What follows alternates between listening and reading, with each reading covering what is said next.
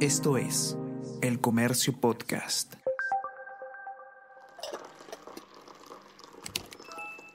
Hola, hola, ¿cómo están? Buenos días, espero que hayan amanecido bien. Está con ustedes Ariana Lira y hoy tenemos... Tenemos que hablar con Ariana Lira.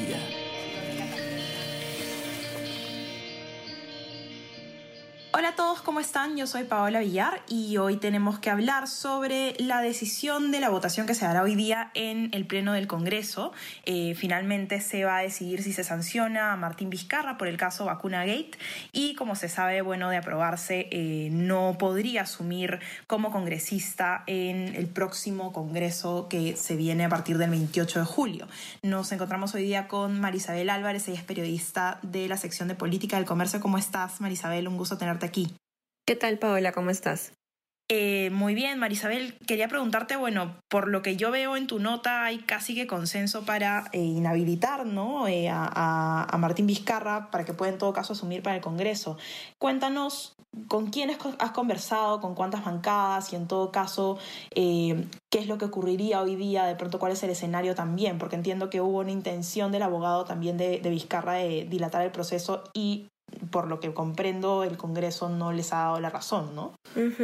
Sí, bueno, hemos com intentado comunicarnos en realidad con, la, con, todas las bancadas del Congreso uh -huh. y eh, por lo menos hay cuatro bancadas que nos han asegurado que la intención el día de hoy es votar por eh, la inhabilitación contra Martín Vizcarra, ¿no? Por ejemplo, Alianza para el Progreso, el Partido Morado, el Frente Amplio, incluso ya al cierre de la nota pudimos conversar con los voceros de Acción Popular y también nos indicaron que lo más probable es que eh, se vote a favor de la sanción política contra, contra Vizcarra, ¿no? Eh, como comentas también, el abogado intentó, el abogado de Vizcarra intentó ayer eh, dilatar un poco más este proceso y pidió que se reprograme la sesión. Eh, pero la presidenta del Congreso eh, bueno, rechazó su pedido y dijo que de todas maneras eh, se iba a, a realizar la sesión en el día que se había programado. Uh -huh. Ahora, el caso en sí, entiendo también en el informe, ¿no? Se incluyen también a, la, a las ex ministras, bueno, Elizabeth Astetti y Pilar Massetti, que sabemos que estuvieron también involucradas en todo este proceso, pero en sí, ¿Qué es lo que se está alegando no para finalmente inhabilitar políticamente a, a, Martín Vizcarra para que no llegue al Congreso? ¿Cuáles son los argumentos de fondo y, y cómo involucraría también esto a, a las exministras que uh -huh. comentamos? Eh, bueno, el informe final en el que se recomienda la inhabilitación fue elaborado por el congresista Jim Ali Mamani. Eh, él pertenece a una de estas bancadas eh, que se han formado recientemente y bueno, se le dio el encargo de poder realizar el informe respecto a lo que se conoció ya hace algunos meses, que es esta vacunación irregular que no dio a conocer eh, el entonces presidente de Vizcarra, que bueno, fue, o sea, recibió dosis de la vacuna de Sinopharm, tanto él como su esposa y su hermano. Entonces, eh, en el informe un poco se consigna que él habría cometido infracciones a la Constitución por haber eh, realizado estos actos irregulares que no fueron conocidos por la población eh, mientras ejercía como presidente de la República. Y en el caso, bueno, también de las, de las ex ministras Astete y Massetti, ellas, como sabemos, también fueron inoculadas con la vacuna, con dosis de la vacuna. Eh, entonces también por este hecho irregular eh, también han sido incluidas en el informe en el informe que recomienda también inhabilitación para ambas. En el caso de Astete eh, se ha recomendado inhabilitarla por un año uh -huh. y en el caso de Massetti por ocho años. En el caso de Vizcarra sí es por diez años por la envergadura del cargo, ¿no? Claro, exacto, por el, por el cargo que tenía en ese momento. Y entiendo que además se necesita uh -huh. contar con los votos de dos tercios de los congresistas, ¿no? Es decir, eh, en todo caso tendría sí. que sí haber una mayoría. ¿Hay alguna bancada que apoye al expresidente?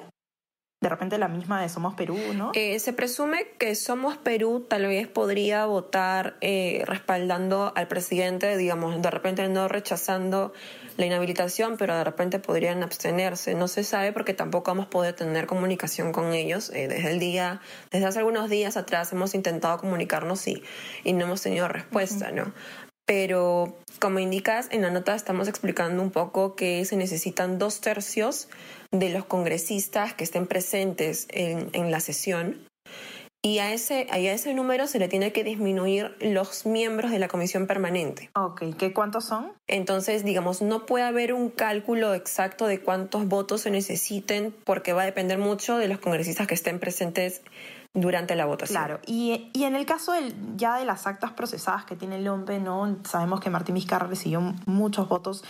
¿Cuánto se tiene contado hasta el momento? Y, y, y, un poco también entiendo que puede haber ahí también una expectativa ¿no? de que finalmente él llegue a ocupar un, pues, un, cargo, en este caso el congresista de la República, que al final, si esto llega a aprobarse, no se va a dar. Sí, hasta el cierre de la nota, eh, la OMPE había eh, procesado eh, el 80% casi de las actas y Martín Vizcarra tenía 165 mil votos, un poco más. Eh, entonces, ese, ese porcentaje lo convierte a él, digamos, no, no solo en virtual congresista, sino en el, congres en el candidato más votado a nivel nacional. Eh, entonces, claro, siempre existe esta, este debate en torno a que cómo es posible inhabilitar a, a un candidato que, que, ha recibido respaldo popular, ¿no? Pero bueno, son procesos independientes, ¿no? Eh, a él eh, se, le está, se le buscaría sancionar por hechos irregulares cometidos eh, durante su gestión como mandatario. Y bueno, también para comentarte, consultamos con un experto en derecho electoral y él nos comentaba un poco el proceso que seguiría si es que el Congreso lo inhabilita, que es que, bueno, el Congreso tendría que notificarle al Jurado Nacional de Elecciones que se ha inhabilitado a Martín Vizcarra uh -huh. y ya no se le podrían entregar las credenciales de congresista y por ende tampoco podría jurar como congresista en julio.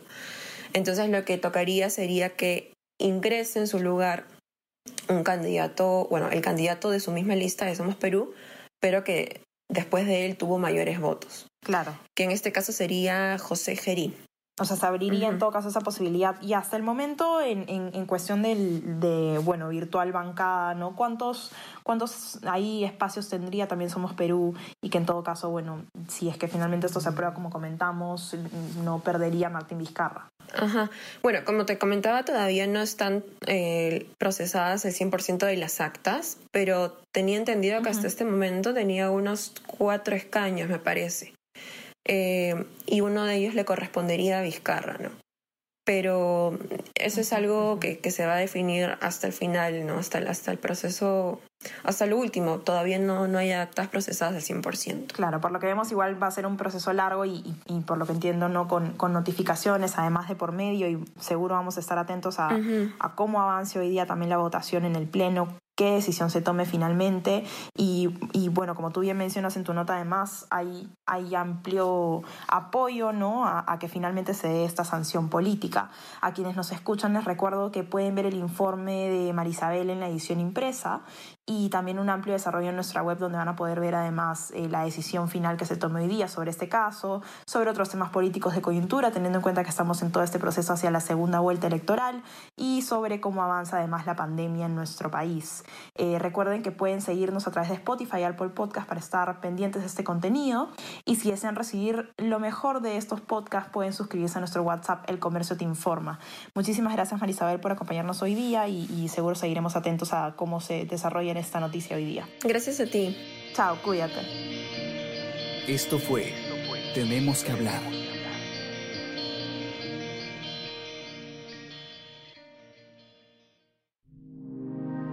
El Comercio Podcast.